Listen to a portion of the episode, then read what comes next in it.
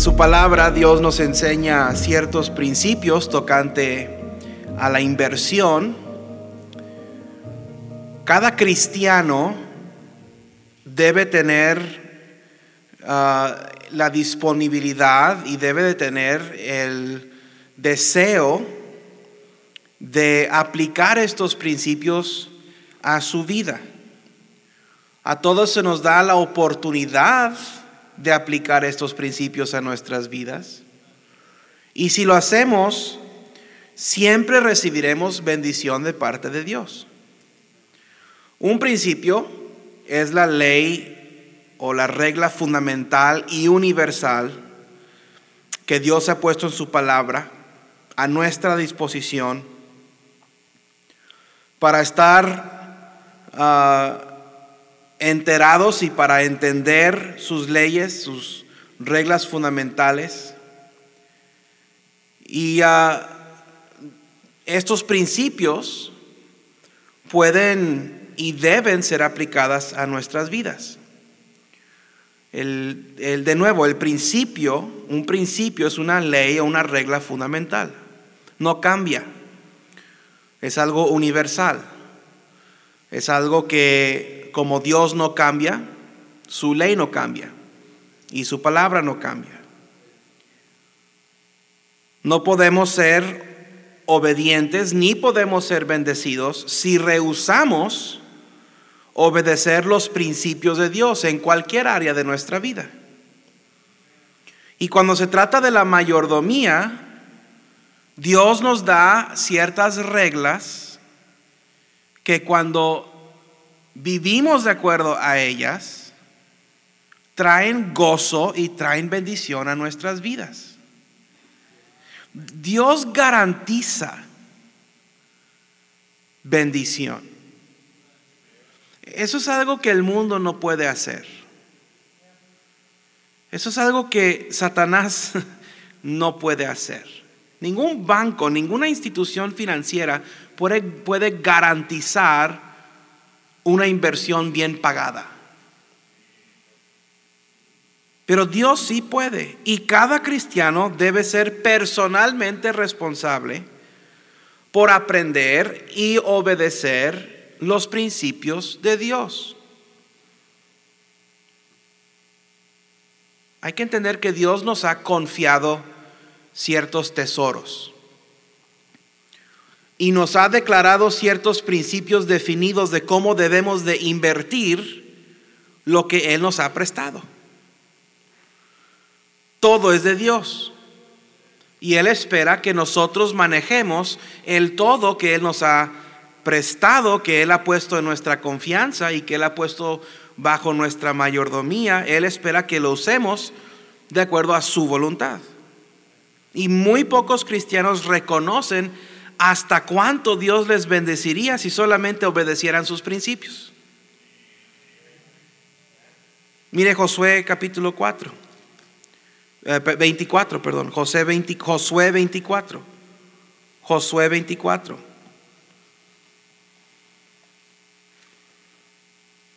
El primer punto es este, el principio de la decisión de la inversión.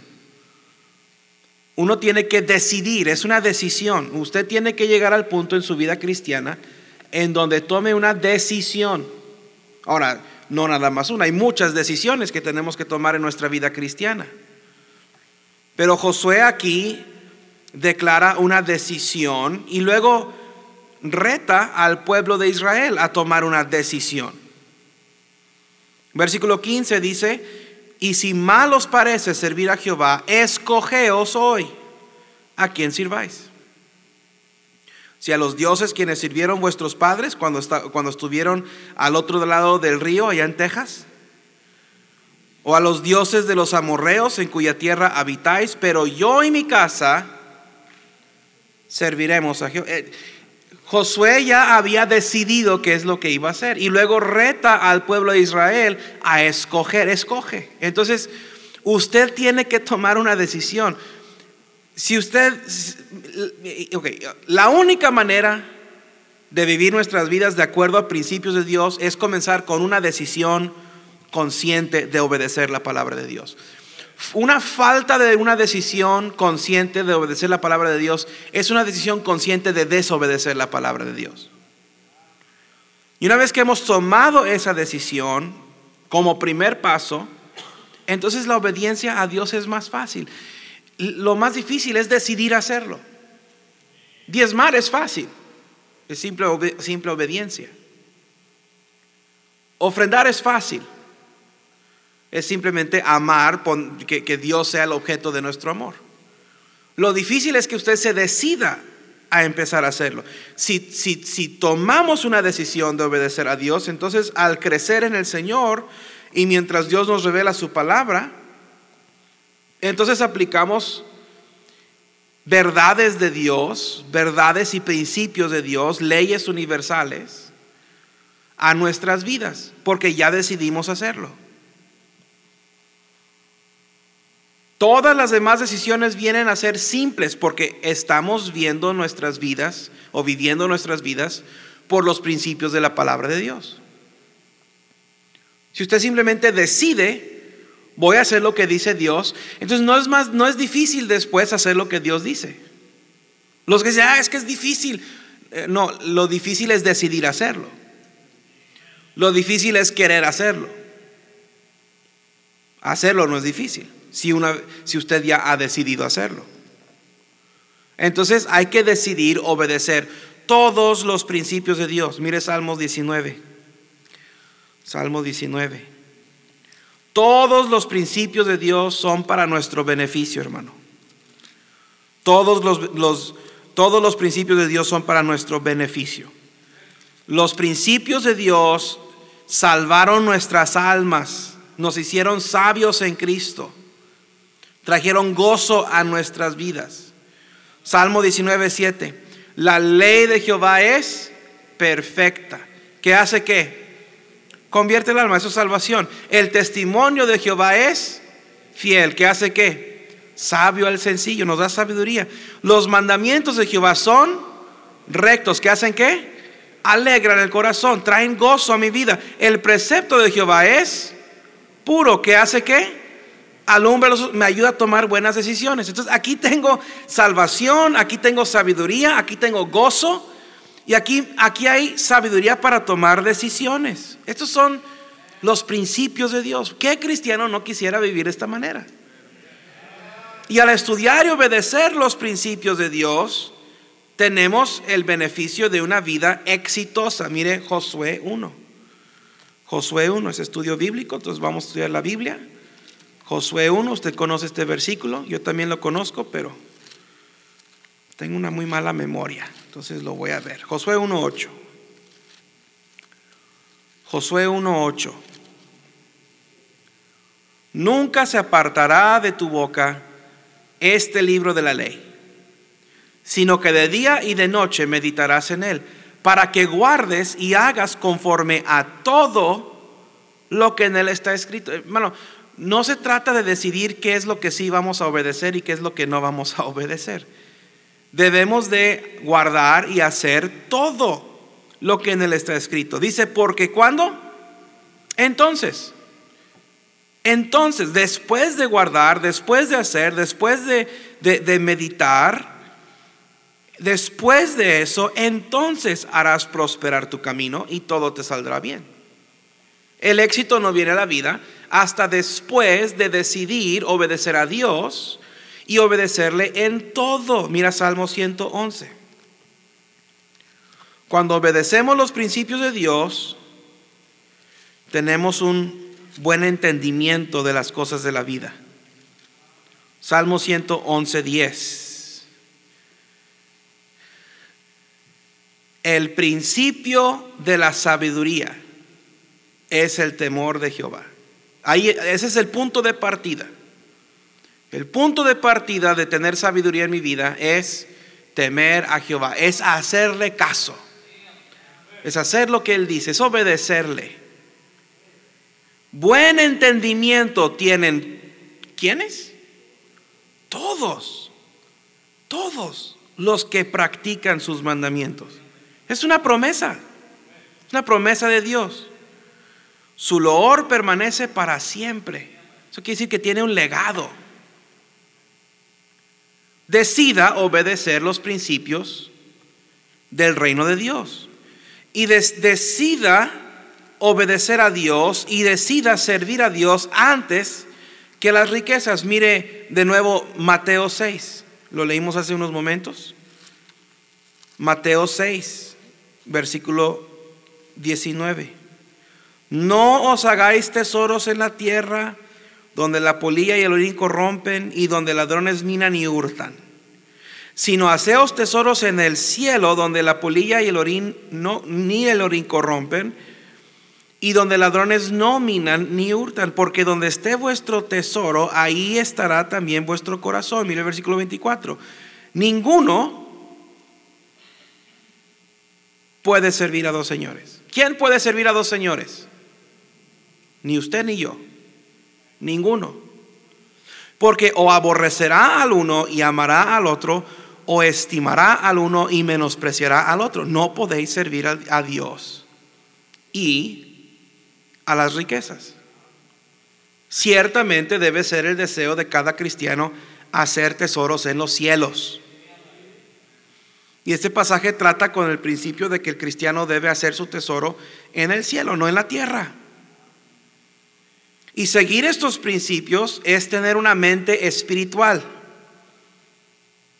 Es rehusar la enseñanza terrenal es rehusar una mente carnal. Aquí en este pasaje hay dos métodos, dos métodos de pensamiento. Usted tiene la oportunidad de decidir. Es o uno o el otro. No pueden ser los dos. Y no hay una tercera opción. Algunos cristianos viven buscando una tercera opción. Puedes servir a Dios o puedes servir a, las riquezas. No hay una tercera opción. Y no puedes servir a los dos. Y tenemos aquí, se nos expone la mente mundana. ¿Cuál es la mente mundana? ¿Cuál es la, la mentalidad mundana? Mira el versículo 16. No os hagáis tesoros en la tierra donde la polilla y el orín corrompen y donde ladrones minan y hurtan. Esa es una mentalidad mundana. La mentalidad mundana es hacer tesoros aquí. Es tener riquezas aquí. Es tener inversiones aquí y ahorros aquí. Y tener dinero en una cuenta bancaria aquí. Esa es una mentalidad mundana. Mire primera de Timoteo 6, 7. Guarda ahí tu lugar en Mateo 6. Primera Timoteo 6, 7. El, el énfasis en el versículo 19 de Mateo 6, lo que acabamos de leer, de leer, el énfasis se pone en lo terrenal. Y una mente carnal tiene una mente terrenal. Una persona que piensa en términos mundanas, piense en términos terrenales. Primera de Timoteo 6, 7 dice, porque Nada hemos traído a este mundo. ¿Alguien nació con algo? ¿No? ¿Cómo nacimos? Qué vergüenza. Pelones, chismuelos, chimuelos y desnudos. Y temblando y chillando. Dice, porque nada hemos traído a este mundo y sin duda, no cabe duda, no, hay otra opción, de nuevo, sin duda, nada podremos sacar. Cuando yo me muera, voy a morir igual de pobre que cuando nací.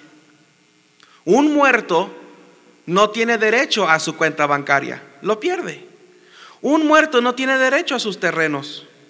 Un muerto no tiene derecho, un muerto no puede subirse a su carro a manejar, un muerto no puede disfrutar las cosas, un muerto, es más, al muerto ni le ponen zapatos. ¿Sabes qué le hacen a los muertos antes de, enterrarlos? Le quitan el anillo de bodas, hasta los lentes se los quitan, todo le quitan, todo de valor se lo quitan. Lo sepultan y, y, luego la chamarra que le ponen por atrás se lo cortan hasta arriba, la corbata ni se lo, la corbata está cortada y la camisa está cortada por atrás. Lo sepultan con puros trapos viejos. Eso es lo que tiene que disfrutar el, el muerto. Y es exactamente lo que usted se va a llevar, hermano. Cuando usted se muera, lo único que se va a llevar son unos trapos viejos. Mira, segunda de Pedro. Qué ánimo esto, ¿verdad? Qué bendición. Segunda de Pedro 3. Segunda de Pedro 3. Si vivimos esta vida, todos los tesoros que hagamos en esta tierra serán perecederos serán destruidos. Segunda de Pedro 3, 10. Pero en el día del Señor vendrá como ladrón en la noche, en el cual los cielos pasarán con gran estruendo y los elementos ardiendo serán deshechos y la tierra y las obras que en ellas hay serán quemadas. Todo va a ser cenizas. Versículo 11. Puesto que todas estas cosas han de ser desechas, ¿cómo no debéis vosotros andar en santa y piadosa manera de vivir? Todo lo que usted tiene, hermano, va a ser desecho. Todo lo que usted tiene se va a perder. Mire Colosenses 3. Esta es la mentalidad carnal. Para esto viven los, los, los carnales. Para esto se esfuerzan los mundanos. Y hay cristianos mundanos, hay cristianos carnales. Y se esfuerzan por estas cosas. Todas las van a perder.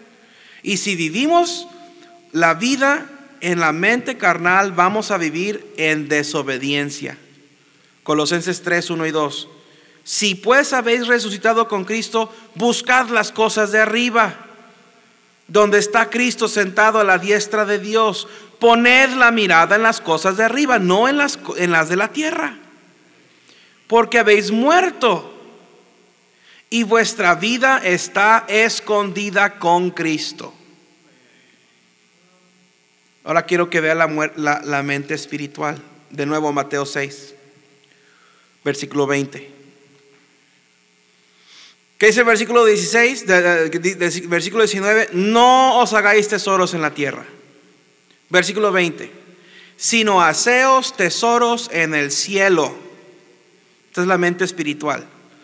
Donde ni la polilla ni el orín corrompen y donde ladrones no minan ni hurtan.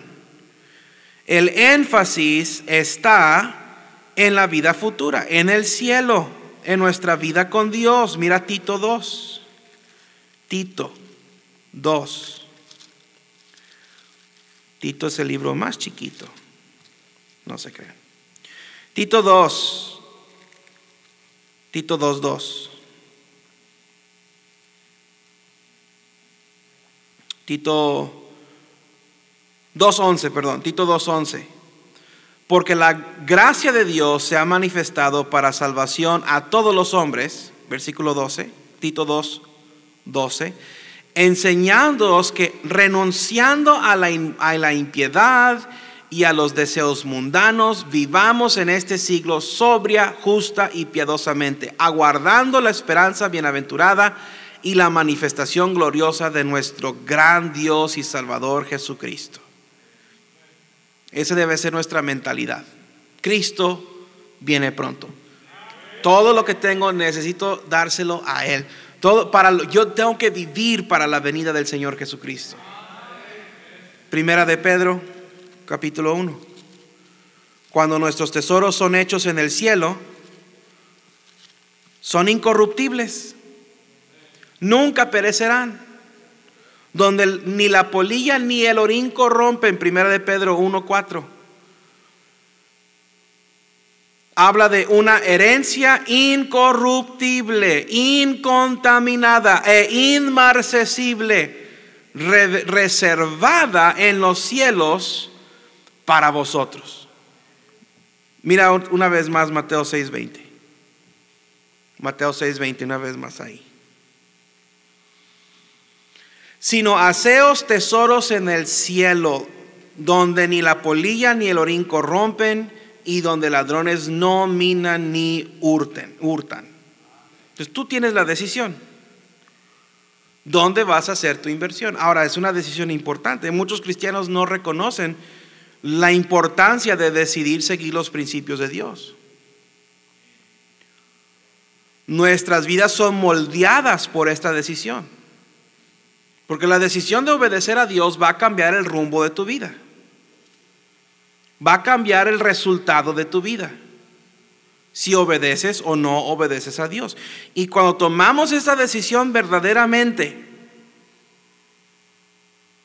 cuando, cuando somos sinceros y la tomamos y lo seguimos y, y nos determinamos a que vamos a obedecer a Dios, entonces ya queda establecido a quién vamos a servir el resto de nuestras vidas. Decidir servir a Dios es una decisión en contra del mundo. Una decisión en contra de servir a Dios es una, decisión a favor del mundo. Es que, no hay es que no lo puedes tener de las dos maneras. O sirves a Dios o sirves al mundo. O sirves al mundo o sirves a Dios. Y tu, tu decisión va a determinar dónde está tu corazón. Versículo 21, Mateo 6. Porque donde está vuestro, ¿qué? Tesoro, ahí estará también vuestro corazón. No dice dónde está tu corazón, ahí estará tu, tesoro. Tu tesoro no sigue tu corazón, tu corazón sigue tu tesoro.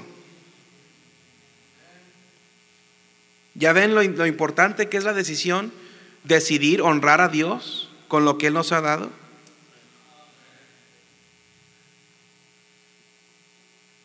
Entonces, ¿qué es este principio de invertir en, a, Dios, en, el reino de Dios? Es el principio de invertir por el dar. Yo invierto en el reino de Dios dando. En, en, en, la economía de Dios, no, ah, ah, no podemos guardar intereses guardando para el futuro. No, no, no, no ganamos almacenando nuestro tesoro. De hecho, lo opuesto es verdad. Recibimos mayores intereses cuando damos lo que hemos recibido. No cuando lo guardamos, no cuando lo conservamos. La manera de recibir es dar. Uno recibe dando. De hecho, el, dar y el recibir es un ciclo continuo, nunca termina ese ciclo. Lucas 6, mira Lucas 6. Lucas 6, este es un ciclo continuo. Dar y recibir es un ciclo que no termina. Lucas 6, 38. Dad y se os dará. Dad está en, está en el presente. Dad y dad y dad y dad y dad y dad y y se os dará. El deseo de Dios es bendecir a sus hijos. Usted tiene que creer eso. Créalo. Que Dios quiere bendecirle. Cuando pagamos nuestros diezmos, cuando le damos nuestras ofrendas, Él nos bendice, sí nos bendice. Pero algunos de ustedes no están convencidos, no se han dejado convencer, no han decidido. Si somos fieles en lo que hemos recibido, dándolo de nuevo, Dios nos continuará bendiciendo. Y mientras nosotros damos, Él da. Mientras, mientras, mientras nos dejamos usar como conductos, como canales de las bendiciones de Dios, para otros, Dios nos sigue bendiciendo. Mira Lucas 1, ahí estamos cerquitas. Dios está buscando cristianos que estén dispuestos a hacer conductos, a hacer canales, a hacer sequias hacer ríos de bendiciones. María estaba dispuesta a hacer un conducto de bendición. Lucas 1:38. Entonces María dijo, he aquí la sierva del Señor, hágase conmigo conforme a tu palabra. Esa es una disposición de parte de una hija de Dios de ser usada por Dios. Señor, haz conmigo lo que tú quieras. Qué manera tan sencilla, pero qué, qué manera tan bendecida de vivir. ¿Qué se dijo de María? Que era una mujer bendecida. Y hasta la fecha, y algunos malamente la bendicen. Y han, torcido eso, pero María fue grandemente bendecida porque ella estuvo dispuesta a ser usada por Dios. Hágase conmigo conforme a tu palabra. Señor, haz conmigo. Y si, y si Dios hace conmigo lo que Él quiere, entonces Él tiene el derecho de hacer con lo que es mío lo que Él quiere. Mira Juan 1. Juan 1. No solamente María estuvo dispuesta a ser usada por Dios, a ser un conducto, un canal de bendición para otros, mismo Señor Jesús estuvo dispuesto a ser un conducto, un canal de bendición. Juan 1.14.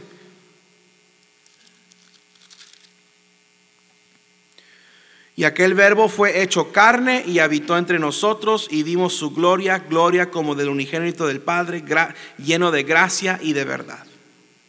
Jesús vino y se dispuso. Se dispuso a ser ese personaje, a ser esa persona.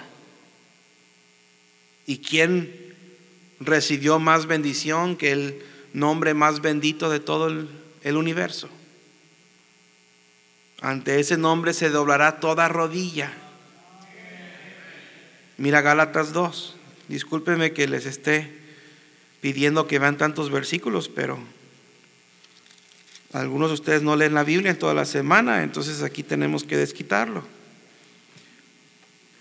Pablo estaba dispuesto a ser un canal de bendición para otros. Gálatas 2:20. Pablo dijo, con Cristo estoy juntamente crucificado y ya no vivo yo. Esas son palabras fuertes. Yo estoy, soy un hombre muerto. Ya no vivo yo, mas vive Cristo en mí. Y lo que ahora vivo en la carne, lo vivo en la fe del Hijo de Dios, el cual me amó y se entregó a sí mismo por mí. Pablo dijo, yo haz conmigo lo que yo soy un títere. Soy un moped de esos donde le metes la mano y tú hablas y, lo, y que el Señor viva a través de mí y que Él hable a través de mí y que Él obre a través de mí.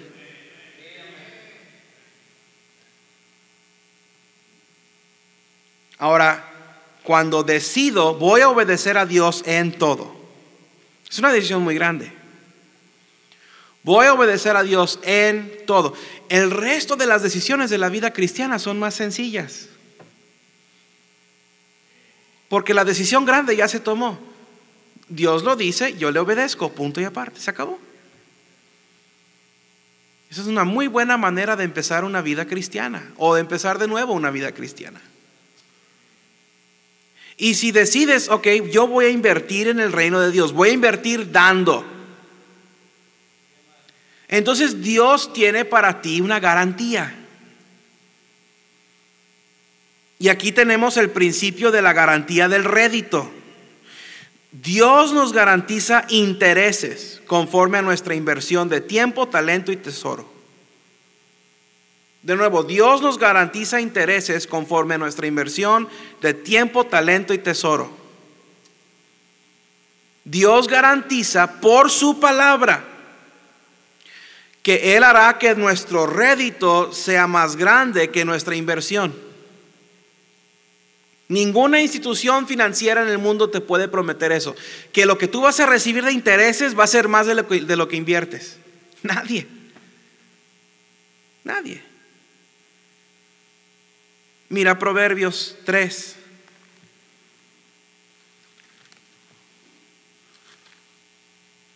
Proverbios 3, versículo 9.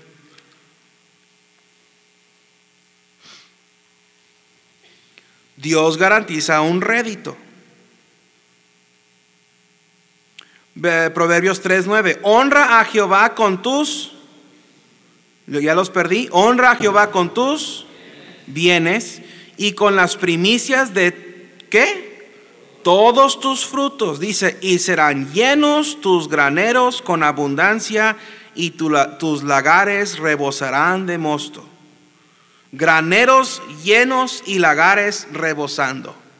Si hacemos qué? Si le honramos con nuestros bienes y si le honramos con las primicias de todos nuestros frutos. Es una garantía. Mira el versículo, el capítulo 8, Proverbios 8. Proverbios 8, 17. Dios está hablando. Yo amo a los que me aman y me hallan los que temprano me buscan. Las riquezas y la honra están conmigo, riquezas duraderas y justicia. ¿Sabe qué son riquezas y honra? Dinero. Dios dice, yo tengo dinero. De eso está hablando. Y no está hablando simplemente en una manera espiritual. Está hablando de, riquezas, son dinero. No, no hay otra manera de decirlo. Versículo 19. Mejor es mi fruto que el oro. No está hablando de oro metafóricamente. Está hablando de, oro amarillo, ese que te, del anillo que traes o del diente que te pusieron. Está hablando literalmente de la materia de oro mejor es mi fruto que el oro y que el oro refinado todavía lo cualifica. Es mejor que el oro de 24 quilates, el fruto de Dios. Y mi rédito es mejor que la plata escogida.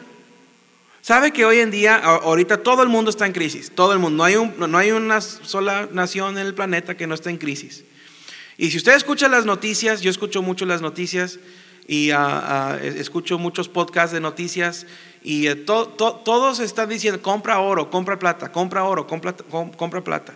Ya no inviertan en dólares, ya no inviertan en, euros, inviertan en oro y plata y compren terrenos, dicen. Compra terrenos y, e invierte en oro y plata. ¿Por qué? Porque las monedas del mundo se están devaluando increíblemente. Ah, estamos a punto de ver un colapso económico a nivel mundial. Y todo está diciendo, ya no inviertas en, las en la bolsa de valores en Estados Unidos, ya no inviertas en Wall Street, ya no inviertas en... ve y compra oro y plata ahora mismo. Dios dice que lo que Él ofrece, que su rédito, sus intereses, son mejores que el oro refinado y mejores que plata escogido. Es mejor que lo que el mundo ofrece. El mundo corre a esas cosas cuando están en problemas. Nosotros tenemos un Dios que lo, dice, ten, ten, tómalo. Todo, eh, todo es mío, todo es mío, tenlo. Yo te lo doy. Versículo 20. Por vereda de justicia guiaré por medio de las sendas del justo, del juicio, perdón, para hacer que los que me aman tengan los que me aman tengan. Tengan su heredad y que yo llene sus tesoros. Eso está hablando de dinero, hermano. No, está hablando nada más en, en, ah, alegorías, no, no está hablando en el sentido espiritual, está hablando de dinero, de bienes, de heredades, de oro, de plata. Ok, no están convencidos. Bueno, está bien. Mira Lucas 21. Lucas 21. Es que algunos de ustedes todavía no se dejan convencer. Algunos de están convencidos que lo más importante es, invertir en su, en su Afore, en, en su Infonavit, en todo eso. Hermano, lo va a perder todo. Lucas 21. Fíjese que la garantía de Dios de nuestros réditos son medidos no por lo que damos, sino por lo que nos quedamos. Lucas 21, 1 al 4, levantando los ojos, vio a los ricos que echaban sus ofrendas en el arca de las ofrendas. Vio también una viuda muy pobre que echaba ahí dos blancas. ¿Se acuerdan que hablamos de esto el domingo? Y dijo, en verdad os digo que esta viuda pobre echó más que todos, porque todos aquellos echaron para las ofrendas de Dios de lo que les sobra, mas esta de su pobreza echó todo el sustento que tenía. Dios mide lo que damos de nuestro tiempo, de nuestro talento, de nuestro tesoro, no por lo mucho que damos sino por la porción que damos en comparación a lo que nos sobra. ¿Cuánto estás dando tú en proporción a lo que tienes? Porque algunos, algunos dan grandes cantidades a Dios, pero se quedan con mucho. Ay, pastor, usted quiere que nos quedemos pobres, para nada. Y a propósito, no se va a quedar pobre. Yo no tengo suficiente influencia psicológica sobre usted para convencerle y para manipularle y quitarle todo su dinero. Si, así fuera, hermano, yo sería millonario, no sería pastor. Yo no estaría aquí tratando de sacarle dinero a ustedes. Estaría allá en San Pedro.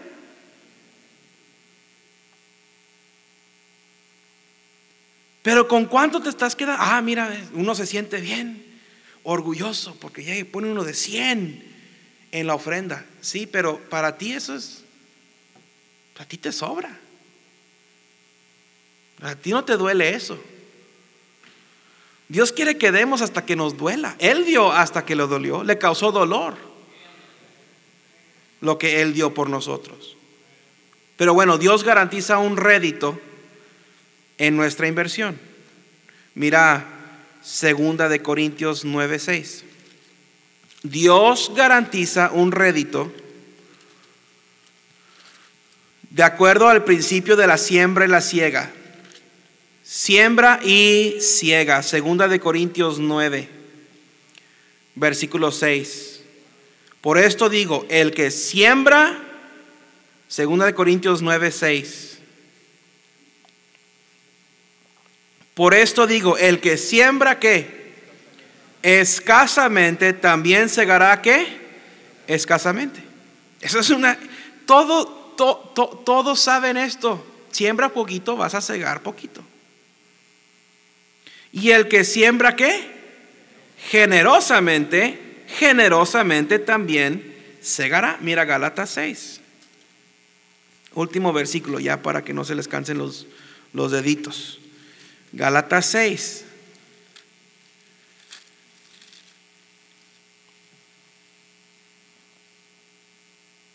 Gálatas 6, 7. No os engañéis.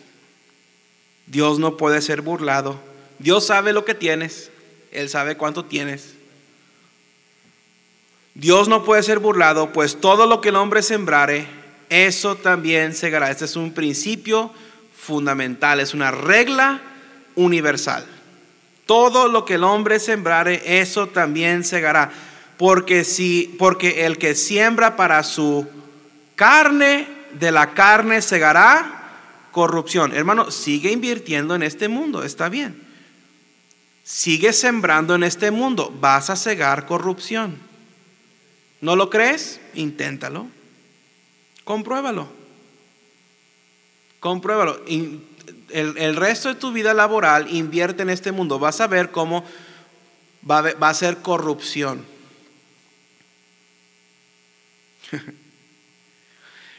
Dice, mas el que siembra para el espíritu, del espíritu segará vida eterna. Fíjese que los principios de la inversión de Dios, así como hemos visto en esta noche, corren contrario al mundo. El mundo dice que esto es locura. El mundo dice posee y gana y adquiere Dios dice, da, da, da. Y el gozo verdadero de la vida cristiana comienza cuando aprendemos a dar. Ahí es en donde empieza el gozo de la vida cristiana. Hasta que un cristiano tome la decisión de invertir lo que tiene bajo los principios de Dios hasta ese entonces verdaderamente no sabrá el significado de la vida cristiana.